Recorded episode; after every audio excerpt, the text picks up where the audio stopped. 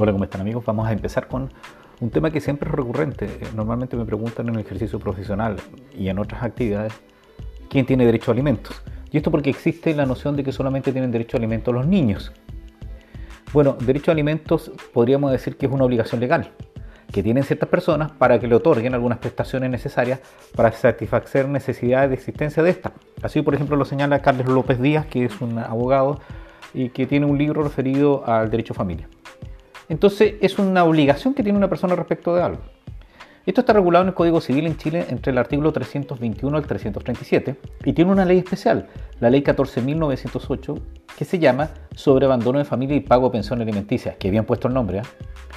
Bueno, veamos quién tiene derecho a alimentos. El artículo 321 del Código Civil dice que tienen derecho a alimentos el cónyuge, los descendientes, los ascendientes, los hermanos y el que hizo una donación cuantiosa. Veamos el primer caso. El primer caso es el cónyuge. Por lo tanto, tenemos claro de que puede demandar de alimentos la mujer casada a su marido como el marido a la mujer casada. No son pocos los casos donde un hombre demanda de alimentos a, una mujer, pero son mucho más habituales que la mujer demande al hombre. Después nos habla de los descendientes. Recordemos que todos venimos de un tronco común, ¿cierto? Que podría ser nuestro padre, y él va a tener ascendiente y descendiente. Descendientes seríamos nosotros los hijos y nuestros hijos los nietos. Y los ascendientes serían los papás de nuestro padre, los abuelos y así sucesivamente hacia arriba. Por lo tanto, al hablar de los descendientes nos está diciendo que tienen derecho a alimento los hijos como los nietos y al hablar de los ascendientes lo tienen los abuelos como los bisabuelos respecto a sus hijos o sus nietos.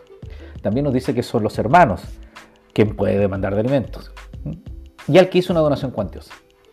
Bueno, esto de la donación cuantiosa pareciera extraño, pero supongamos que alguien nos hace un regalo que es una donación y después tiene problemas económicos, podríamos demandarlo alimentos. Supongamos que Farcas llegara a tener un inconveniente, entonces el gran gimnasta chileno González podría ser demandado alimentos, porque recordarán ustedes que Leonardo Farcas le hizo una donación, un regalo que eran estos aparatos que usaba él para su entrenamiento.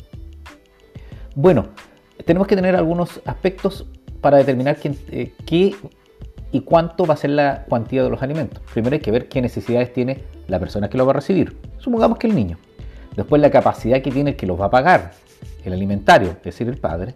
Y también tenemos que ver si tiene la obligación legal, porque podría suceder que estuviera exento. Bueno, esas son las características principales que tienen los alimentos en Chile. Ya en otro capítulo trataremos respecto a cómo se clasifican y también veremos cuáles son los procedimientos y las formas que hay para premiar que una persona pague la pensión de alimentos. Los espero.